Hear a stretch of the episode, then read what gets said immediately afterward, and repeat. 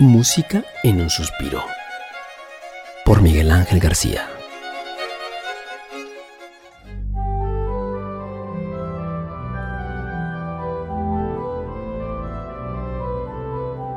Albert Schweitzer, el médico del amor.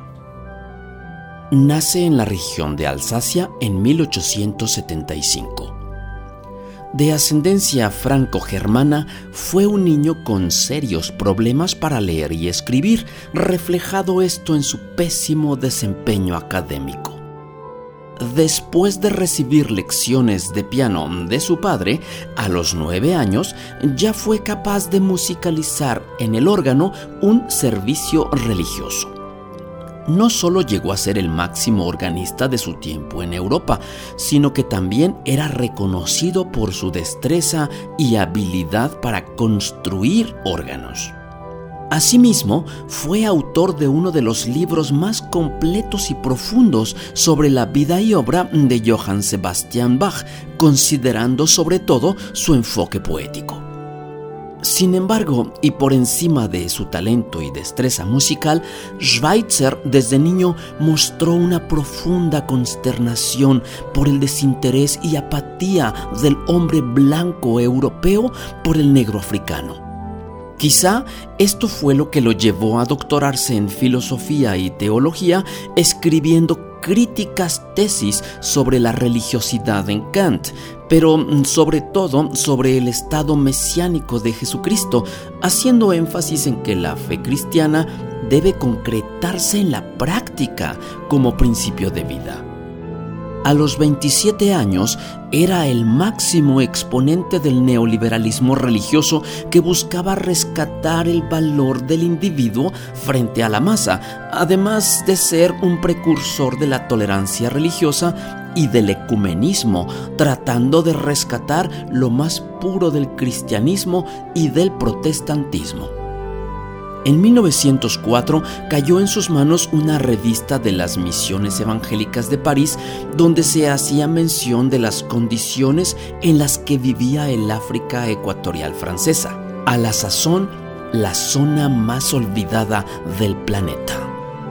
Fue entonces cuando decide postularse como misionero, pero las autoridades eclesiásticas vieron en él un peligro pues no podían enviar a un crítico ecumenista a tierras lejanas derrumbando la postura oficial. Así pues, se le negó la licencia de misionero. Ello no fue obstáculo para su misión. Si no podía ir en su faceta de religioso, sí lo podría hacer como médico. A los 30 años inicia sus estudios de medicina, graduándose en 1913. Para entonces olvida la música, la filosofía y la teología y se adentra en el asentamiento conocido como Lambaréné en la África ecuatorial donde construiría su hospital. Su competencia eran los curanderos locales. Sin embargo, poco a poco fue ganando la confianza de las comunidades hasta ganarse el apodo de el brujo blanco. Solicitar perdón era su tarjeta de presentación, pues cada acción que realizaba era hecha para saldar siglos de maltrato del hombre blanco al hombre negro. Su moral se basaba en el principio respeto por la vida. Y esto lo hacía preguntándose, ¿quién soy yo? Teniendo como respuesta, yo soy vida que quiere vivir rodeado de otras vidas que también quieren vivir. Al inicio de la Primera Guerra Mundial, Alsacia era alemana y en su condición de alsaciano fue detenido y considerado prisionero de guerra al finalizar la gran contienda y harto de la estupidez humana, se dedica a dar conciertos por toda Europa para así conseguir recursos y construir más hospitales en África. En 1953 es laureado con el Premio Nobel de la Paz, con el cual logra terminar su Villa de Leprosos en Lambaréné A pesar de su condición de teólogo y religioso, la moral de Schweitzer fue de tal respeto que nunca construyó una capilla y nunca realizó acción proselitista cristiana. Siempre respetó las creencias y las religiones y leía la Biblia para después escuchar de la misma manera las enseñanzas y las doctrinas de los religiosos locales en un sano intercambio de sabiduría. Hay quien dice que realizó lo que hubiera hecho Cristo, pero sin ponerle nombre o adjetivos.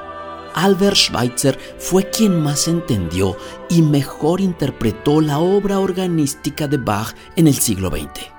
Una característica de la música de Bach es que puede interpretarse en cualquier instrumento y por alguna razón se genera siempre armonía.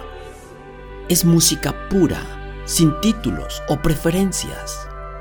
De la misma manera, Schweitzer vio al prójimo más allá de su apariencia o condición o religión, buscando por siempre la armonía universal.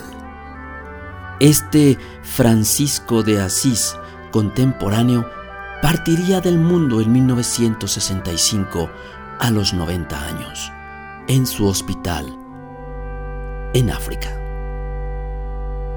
en un suspiro.